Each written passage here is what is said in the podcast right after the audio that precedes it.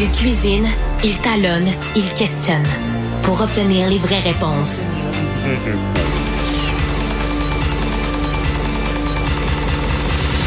Du Trisac. Je sais pas ce que j'ai, j'ai le bras gauche engourdi. C'est comme. euh, Je sais pas ce que je sais pas ce qui arrive. Je- OK. Alexandre Dubé est avec nous. Alex, bonjour. Est-ce Salut, que Benoît. est-ce que c'est- t'as une collection de vinyles, toi? En fait, mes parents ont des vinyles. Ah, t'as volé mes les vinyles de tes vinyles. parents. non, mais ils sont exposés au, au chalet, les vinyles. Tes pa- pas tes Euh, parents. Pour répondre à ta question, non, mes parents vont très bien. Bon, pour répondre à ta question, non, je pense pas être un voisin tannant. Je travaille tout le temps. C'est je suis vrai, hein? presque jamais là ou je suis pas là très Ou longtemps. tu dors ou tu étais parti en ski. C'est- On a résumé Ou je suis comment. parti en ski. On a résumé ta vie, Alex. Comment en Oui. trois, quatre mots. Ou, ou je suis à Québec pour Salut Bonjour Week-end. Non, non, je pense pas. Faudrait demander à mes voisins. Mais... Ah, Je pense pas non plus. Euh, une nouvelle, euh, France Bellil, qui a, qui, a, qui Oui. a un léger caractère, avec qui j'ai travaillé à TQS, je la connais un petit peu, euh, vient de démissionner, la mairesse de Gatineau. Oui, c'est majeur, ça, Benoît. Euh, Elle a fait un point de presse où elle était assez émotive. Euh, France Bellil, je vais te résumer le point de presse. Ouais. Euh, essentiellement, disait cette décision, c'est la mienne, c'est le résultat d'une longue réflexion qui a euh, bien des raisons qui poussent un élu à partir. Euh, elle a souligné la désillusion, l'intimidation, les ressources insuffisantes, la pression et les tensions entre les élus. Elle dit s'être questionnée, Benoît, sur le prix à payer pour accomplir ce travail. Euh, elle a parlé, puis là, moi, c'est là aussi là, que je pense que ça va faire l'objet de, de plusieurs commentaires, de menaces de mort provenant de Ah, membres du public, a dénoncé les décisions partisanes qui ne servent plus les intérêts des Gatinois, et là, qu'il y avait des décisions à l'horizon qu'elle ne voulait pas y associer son nom. Elle a parlé aussi du fait qu'elle aurait pu demander un congé de maladie là, de trois mois, euh, être témoin de la fausse empathie de la part d'adversaires politiques, puis après ça, en revenant, en espérant que les choses aient changé, mais ce n'est pas une option qu'elle avait euh, qu'elle avait envisagée. Benoît, c'est dur de faire de la politique. Ouais. Ça, on le sait, mais il y a quelque chose dans l'air depuis quelques années qui fait en sorte que c'est encore plus, le ton est encore plus acrimonieux. Lorsque c'est rendu, Benoît, qu'on menace des élus, ok, qu'on les insulte sur les réseaux sociaux sans aucune gêne, qu'on voit aussi des commentaires très sexistes, très misogynes que les que les femmes qui sont en politique euh, doivent malheureusement essuyer. Puis ça, c'est complètement inacceptable. Alors, le, le départ de France Bellil, qui, qui, je veux dire, qui était, tu l'as souligné d'entrée de jeu là, c'est une femme qui a une forte personnalité. On l'a vu aussi. Rappelle-toi lorsque la crise de l'itinérance est arrivée euh, à l'avant-scène, euh, ça a été une de celles là qui, qui, qui est montée au front là qui est montée aux barricades pour dénoncer ce qui se passe. Il faut vraiment se poser la question qu'est-ce qui se passe en politique? Puis euh, est-ce qu'il y a aussi une tu sais on a assisté au- après les élections de 2021 à l'arrivée d'une vague de de, de plus jeunes politiciens qui, euh, c'était rafraîchissant de voir ça, mais j'ai l'impression qu'il y en a plusieurs qui ont désenchanté. Il y avait, je suis retombé sur un article après la conférence de presse un article de nos collègues du journal qui faisait un recensement. C'était l'automne dernier. C'est probablement beaucoup plus que ça, là. Mais on recensait 741 élus municipaux qui ont quitté leur fonction depuis l'élection de 2021. Là, on parle de maires, de conseillers, etc.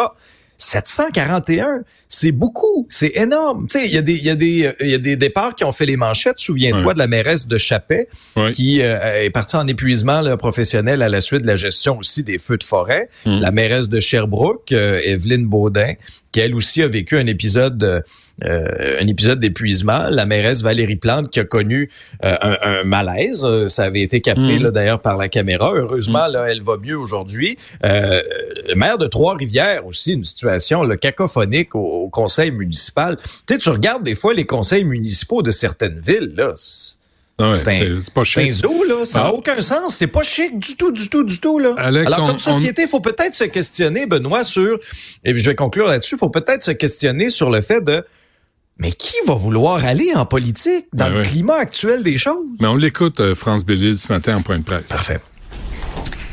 En terminant, le travail d'élu est parfois douloureux, c'est vrai, mais c'est une fonction essentielle. Si mon cheminement et ma réflexion m'amènent ici aujourd'hui, je quitte avec un bagage d'expérience incroyable. Il y a des aptitudes, des habiletés, une perspective riche que ce travail m'a permis d'acquérir que je n'aurais pu trouver nulle part ailleurs. Ce travail a fait de moi une meilleure personne, une meilleure partenaire, une meilleure gestionnaire, une meilleure administratrice. Mais ce rôle m'a surtout permis d'être près des gens, aux premières loges de notre communauté. Et ça, c'est un privilège. Hmm. Euh, donc, c'était euh, France Bellil, euh, mairesse de Gatineau, qui a remis sa démission ce matin. Mais est-ce que, en tout cas, on va voir euh, dans les jours à venir si elle va, elle va expliquer un peu plus sa démission. Mais ça semble plus difficile pour les femmes en politique, ça, dans toute la sphère publique, que toujours pour les hommes. C'est toujours un peu la même rengaine. Hein. Ben, faut dénoncer, Benoît, là. Faut dénoncer, là, toutes ces insultes sexistes, ces menaces aussi. Puis, tu sais, comme je te disais, là, quand c'est rendu qu'une mairesse est menacée, euh, quand à un moment donné, il faut qu'elle choisisse entre sa santé, sa santé mentale, puis l'exercice de ses fonctions, c'est pas normal. Puis, il y a eu quelques réactions, là. Entre autres, François Legault, le premier ministre, a dit, bon, je remercie Mme Bellil pour ces années. Je vous souhaite le meilleur pour la suite. Mais au-delà des mots plus creux, la réaction, moi, que j'ai trouvé la plus forte, c'était celle de, euh, du maire de Québec, le Bruno Marchand, qui dit, oh, quel point de presse, perdre une amie, une alliée, une mairesse qui ne laissait personne indifférent, c'est pas facile. France va nous manquer ta fougue aussi. Le, Québec perd une grande mairesse. C'est un réel honneur, bonheur d'avoir été à tes côtés. Mais au-delà de ces réactions de convenance-là, puis qu'on l'aime ou qu'on l'aime pas, là, il y a de sérieuses questions à se poser sur le climat actuel des choses. Moi, honnêtement, je suis de ceux qui pas toujours tendre à l'endroit des politiciens. On passe notre vie, Benoît, à les critiquer, toi et moi. Mais j'essaie, moi, de pas trop rentrer dans les attaques personnelles le plus possible. Mm. De, de, de, critiquer plutôt les décisions, les idées. Mm-hmm. C'est pas normal. Moi, je te dis, c'est pas normal qu'un maire, une mairesse se fasse menacer ou soit même placé sous protection policière, comme on a ben vu là, ben à Longueuil, là, pour ben des chevreuils. Ben non. Ben non, mais peut-être que France Bellil va se présenter à la chefferie du Parti libéral du Québec? Je sais pas. Tu penses qu'elle va avoir le goût de en politique? Je dis, je dis, ça parce que si, si elle entend, si elle écoute, pour la faire un, pour la faire rire, puis euh, deux, ça sera une des questions euh, que j'aurai si jamais elle décide de venir à l'émission. Euh, un mot sur les demandeurs d'asile et Ottawa, qui est d'une arrogance libérale typique. Hein? J'en reviens pas. Puis, euh, je veux dire, le dernier épisode de cette euh, de cette arrogance en termes d'attitude, c'est les réactions, euh, la déclaration de Pablo Rodriguez là, qui reprochait pratiquement là, au Québec et, les quatre ministres qu'on a vus en point de presse mettre de la pression sur Ottawa en disant on est au point de rupture, ça a plus de sens en termes de, de capacité d'accueil de demandeurs d'asile. Pas pour montrer du doigt les demandeurs d'asile, pas du tout là. C'est pas du tout contre ces personnes-là, mais c'est de dénoncer la, les politiques complètement laxistes du gouvernement Trudeau en disant écoutez, on est rendu là de factures à un milliard de dollars, en, mmh, mmh. que ce soit en aide sociale ou en éducation ou en prise en charge, que ça a plus aucun sens. Et là, Pablo Rodriguez, du haut de sa tour d'ivoire à Ottawa, dit non, non, si vous voulez parler, venez à la table. Là. Réglez pas ça sur la place publique. Il n'y a pas de négociation à avoir avec Ottawa. C'est un état de fait. Et l'état de fait devez un milliard vous nous devez un milliard. Hmm. Vous nous devez un milliard. Plus intérêt et pénalité, mon ami. Plus Non, mais j'ai demandé à Christine Fréchette hier, la ministre de l'Immigration, je dis pourquoi vous leur envoyez pas une facture? Tu sais, nous, quand on vous doit de l'argent, là, il y a des intérêts des pénalités. Comment tu fais qu'Ottawa. Ah, ils viennent nous le chercher dans les poches. Hein? Sacramouille, oui. Chaque scène noire. Pendant que tu dors, tu sais. ils rentrent dans la chambre, puis ils, pigent dans ton dans Ton pyjama.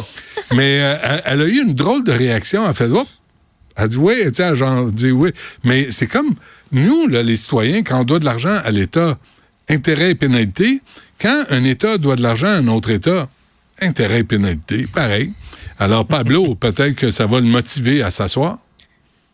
Mais ton point est très bon. Ton point est très bon. Mais là, ce qui est très délicat pour les libéraux, c'est qu'on est tellement drapé là dans le multiculturalisme de dire oui, oui, oui, venez, peu importe le nombre, il n'y a pas de problème, on va vous accueillir. On n'a pas les ressources, c'est pas grave, on, va vous accueillir quand même. On peut pas vous offrir un accueil digne de, à la hauteur de ce que vous méritez. Oh, pas grave, ça n'a pas l'air de les déranger à Ottawa, mais moi, c'est ce qui me dépasse. C'est quand j'entends cette arrogance-là, que ce soit là, M. Trudeau, M. Miller, où on n'est pas pressé d'agir, puis là, mmh, M. Legault demande une rencontre avec le premier ministre. J'ose espérer qu'il va être un petit peu plus ferme. Là. là, quand je vois les oppositions à Québec aussi commencer à attaquer François Legault sur la, euh, la décision de contester bon ce qui avait été rendu comme jugement, de dire ben les, les enfants des demandeurs d'asile vont pouvoir fréquenter euh, les, euh, les CPE, ben c'est sûr que M. Legault, l'argument qu'il met de l'avant c'est, écoutez, il nous manque déjà des, dizaines de milliers de places ben en garderie. On n'a encore pas les infrastructures pour les accueillir. Des gens qui, je suis désolé, mais des gens qui ont payé des taxes et impôts toute leur vie, puis là, à un moment donné, ils disent j'ai besoin de services de la part de l'État. Puis là, on, va quoi? On va leur dire euh, non, on va servir ceux qui débarquent avant. Ben, je suis désolé, mais on peut pas fonctionner de même. On n'a pas les moyens de fonctionner de même. Fait que là, il faut s'entendre avec Ottawa, aller chercher l'argent qui nous est dû, peut-être être capable d'ouvrir des CPE, offrir des services à ceux qui arrivent. Puis si euh, ici on déborde, ben, peut-être demander aux autres provinces d'aider aussi. Mais est-ce que c'est juste à nous au Québec à avoir apporté 55 des demandeurs d'asile à travers le Canada? Il y a des mots Alors qu'on présente 22 de notre poids démographique, Benoît. Ah oui, puis il y a 10 provinces. Il y a 10 provinces. est-ce qu'on peut? on est, est 10. Euh, puis faudrait, faudrait qu'on leur fasse. Tu sais, il y a une scène mythique du film des Boys, hein? Tu te souviens où il y avait, bon, tu sais, Patrick Huard, Marc Messier, vous étiez en tournoi, là, tu sais, à Chamonix. Puis là, là, t'as as le personnage de Patrick Huard, là, qui a ses 10 shooters de vodka, là. Ça, c'est notre Canada. 10 provinces. Puis des fois, il y, en a, peut-être qui oublient hein, de ce côté-là, que, parce que c'est drôle qu'en termes de proportion, le Québec euh, a fait plus que sa part de ce côté-là. Puis c'est pour ça que je dis, ce serait totalement faux. Puis moi, je laisserais personne nous dire ça en pleine face, que le Québec n'est pas une société d'accueil, puis ah que le Québec, tu sais, c'est faux, faux, faux. Mais Benoît, il y a ça, mais il y a aussi les règles d'entrée. Mais quand Justin Trudeau, lui, a tout défait ce que Stephen Harper avait fait avant, juste parce que Stephen Harper l'avait fait. Après ça, faut pas se demander pourquoi après qu'on ait fermé le, point d'entrée du chemin Roxham, ça rentre à pelleter hmm. à l'aéroport Montréal-Trudeau. Parce que les règles lui-même mises en place le permettent? Je suis désolé, mais il faut le dire, il y a du bon monde partout. Il y a des crapules partout. Fait que, tu sais, euh, il y a peut-être des gangs, des membres de gangs du Mexique qui débarquent. Là, on ne sait pas, on ne sait plus. Fait que, euh, comment on, tu sais, euh, on, garde, on garderait comme 72% des demandeurs d'asile. J'espère qu'on vérifie les antécédents judiciaires parce que des bandits, on en a déjà. On n'a pas besoin d'en importer. Puis pour protéger aussi la sécurité des gens qui s'en viennent ici, on va pas non plus accueillir des gens qui nous mettent en danger un peu de bon sens, il me semble, là-dedans. Mais Justin, il prend des décisions. hier, je te disais, il renverse son verre de lait, puis il se lève, puis il dit, la bonne va ramasser à ma place. Il a été élevé de même. Il s'est fait moucher, il s'est fait torcher toute sa vie. Il prend jamais de responsabilité sur rien. Pas plus là qu'avant. Eh bien là, ce sont les provinces. Ce sont les provinces qui ramassent le lait versé. Avec, euh, ah qui ramassent le lait versé. C'est ça. Euh, rapidement, Pascal Bérubé.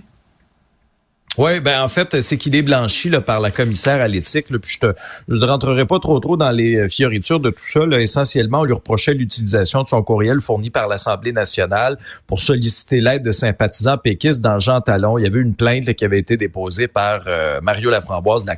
Moi, ce que je retiens ce que je retiens là, du, euh, de la déclaration, entre autres, de la commissaire à l'éthique, je vais juste en lire un, petit bout.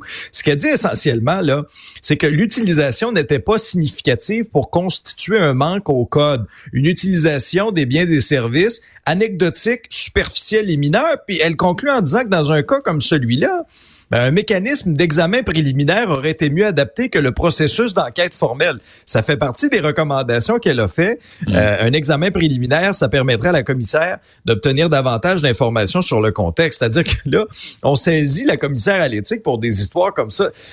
La commissaire à l'éthique, Benoît, là, il me semble qu'elle a d'autres choses à faire que d'enquêter sur des histoires de courriels qui finalement, là, je veux dire, terminent en, finissent en queue de poisson. Alors, euh, la commissaire à l'éthique, Madame mm. Mignola, euh, Ariane Mignola, a, passé un message indirectement, j'ai l'impression, par rapport à cette, à cette décision-là, en disant, écoutez, on peut-tu mettre en place d'autres mesures, là? Puis, des choses euh, sérieuses. pour pas que pour pas que ces dossiers-là se rendent sur mon bureau, j'ai, je pense, d'autres choses à faire. Mm-hmm. Alexandre Dubé, merci. À demain. Salut. Là.